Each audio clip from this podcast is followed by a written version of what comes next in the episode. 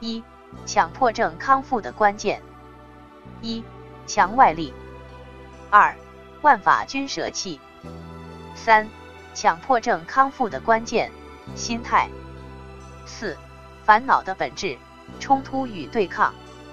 一发略五、神经症的病根：分辨心。一切烦恼及症状的病根在于过度的分辨心。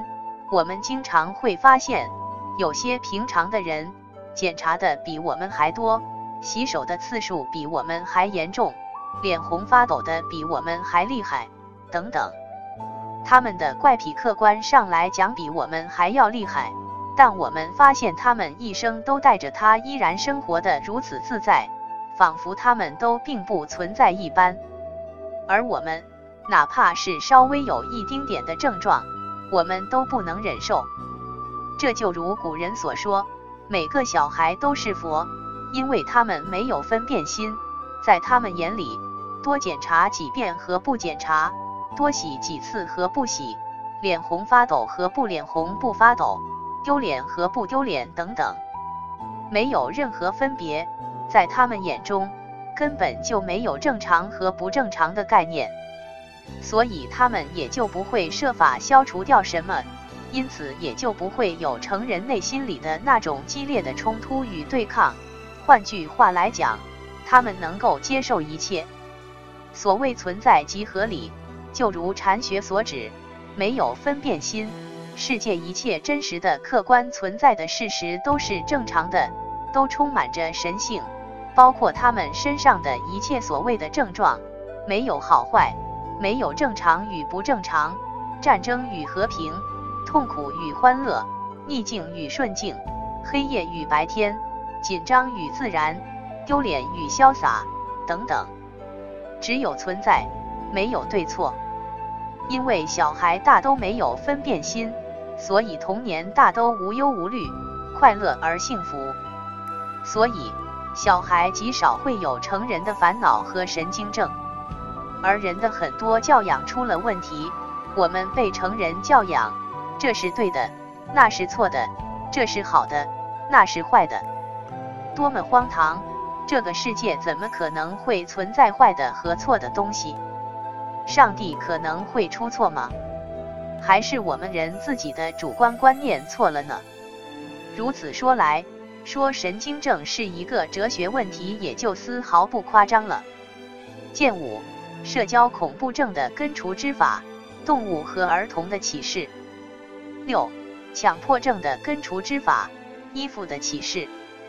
下周待续。二、社交恐怖症康复的关键。一、一切都是无法消除的。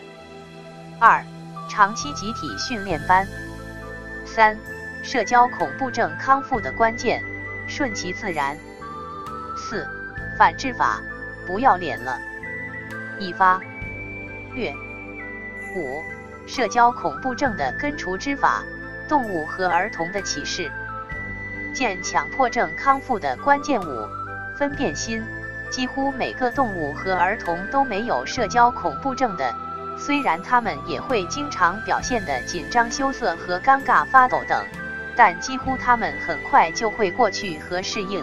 就如所谓的没有社交恐怖症的成人那样，假如我们现在仅仅只是一个动物和儿童，那么我们的社交恐怖症和强迫症等根本不用治疗，几乎可以肯定要不了半年左右都会一股脑的自然消失。什么面部抽搐、斜视、口吃、脸红、口水，什么疑病、饮食障碍、性心理问题。什么焦虑与抑郁，什么空间恐怖、强迫观念和行为，甚至于人类一切的烦恼，都将统统消失干净。因为在动物和儿童眼中，什么严重出丑和不严重出丑，什么面部抽搐、斜视、口吃、脸红、口水和不面部抽搐、斜视、口吃、脸红、口水等等。他们没有任何分别，他们从不会追求一方而去排斥另一方。所以他们也就根本不可能去执着于去消除在成人眼中所认为的所谓的不正常的东西。因此，他们不可能会有预期恐怖。他们在所有社交场合前也不会做任何心理上的准备。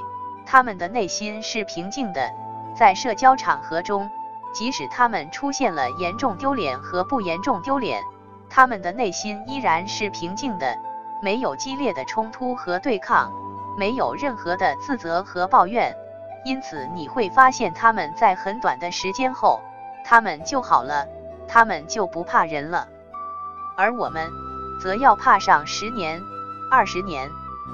所以佛学说，无需成佛，你本来就是佛，因为根本就没有不正常的东西，因此你什么东西也去除不了，哪怕一万年。哪怕用尽所有的方法，一切的存在却是全是合理的、绝对正确的。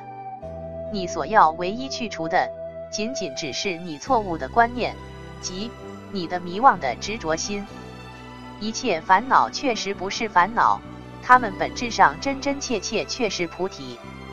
之所以烦恼，却是你的执着心而已。六万法归一。